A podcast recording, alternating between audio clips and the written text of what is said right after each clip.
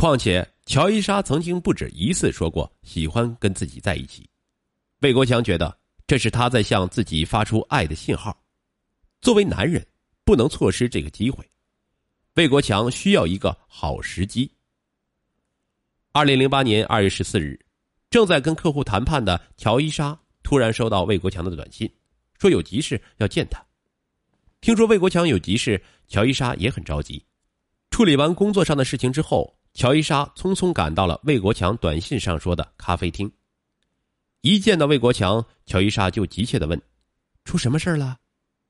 这时，魏国强神秘的一笑，变戏法似的突然从背后拿出一大捧红玫瑰，对乔伊莎深情的说：“姐姐，我爱你，祝你情人节快乐。”乔伊莎被这突如其来的表白惊呆了，她根本没有想到这一天是情人节，更没有想到这个小伙子会来这么一出。虽然他一直很喜欢魏国强，但是他比自己小二十岁呢。自己的儿子都差不多和他一样大了，而且自己和一个打工仔搞到了一起，这别人会怎么说呢？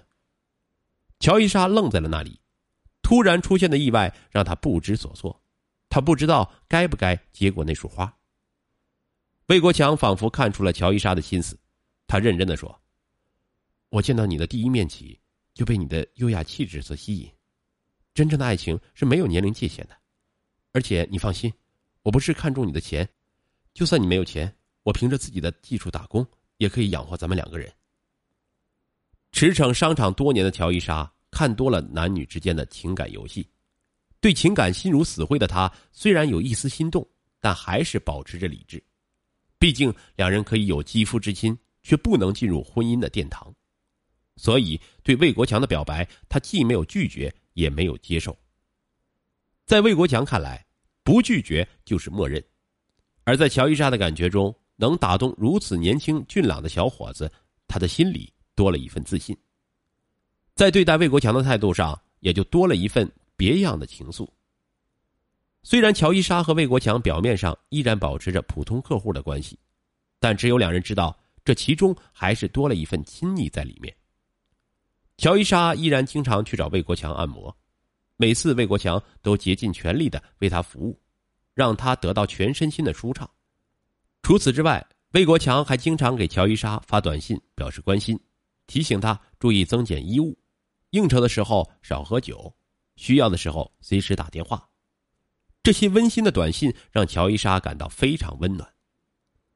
二零零八年三月，京城的房地产市场进入前所未有的低迷，项目几乎停滞。银行催着还贷，陷入经济困顿的乔伊莎更加的心烦气躁，而她的颈椎病也变得严重起来，经常是头晕恶心。儿子在外地上大学，身边没人照顾，乔伊莎觉得非常的孤单。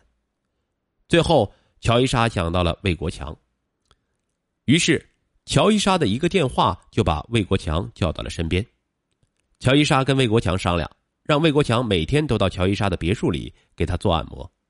除此之外，乔伊莎还提出让魏国强照料他的饮食起居。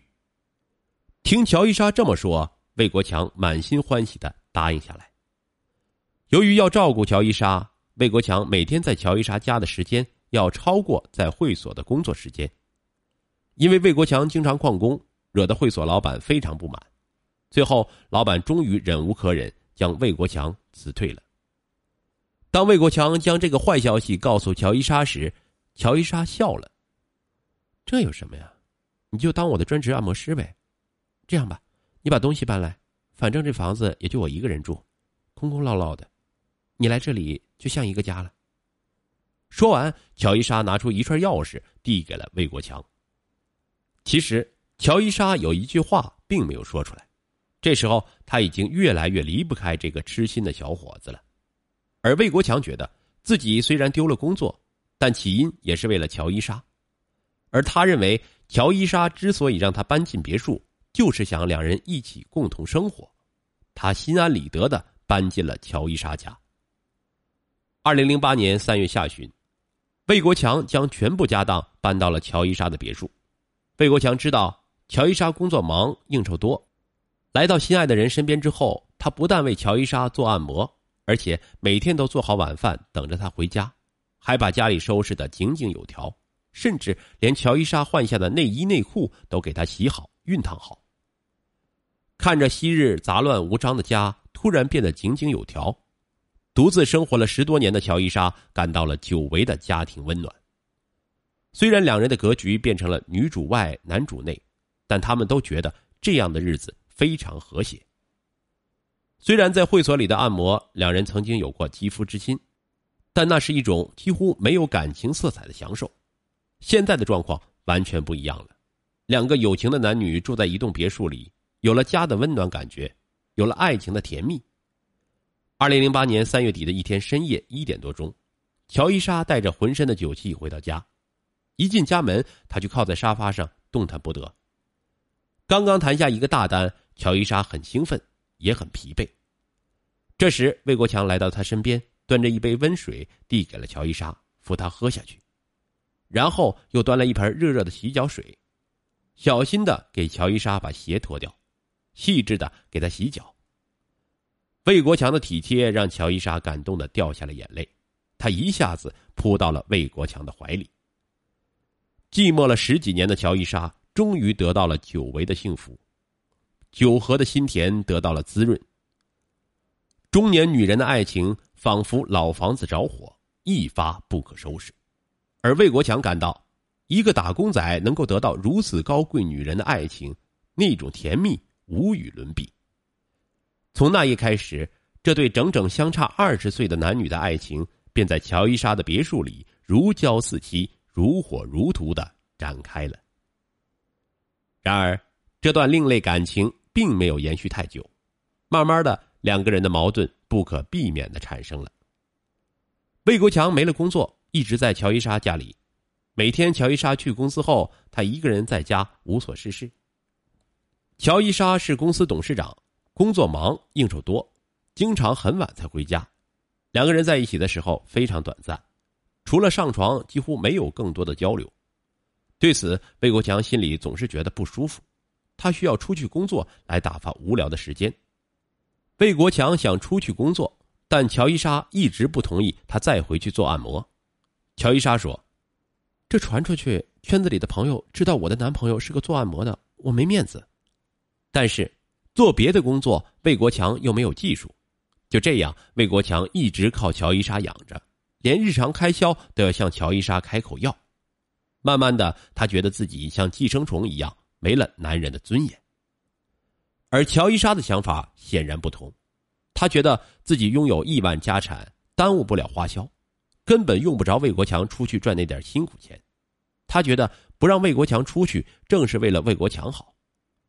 为了让魏国强在朋友面前更有身份，乔伊莎提出拿一笔钱让魏国强去一所名校读研究生或者 MBA，但是魏国强只不过高中毕业。此后一直在做按摩，连大学都没上过就去读研究生，在他看来有些天方夜谭。况且自己根本不喜欢读书，于是魏国强没有同意乔伊莎的这个想法。对此，乔伊莎觉得魏国强很不上进。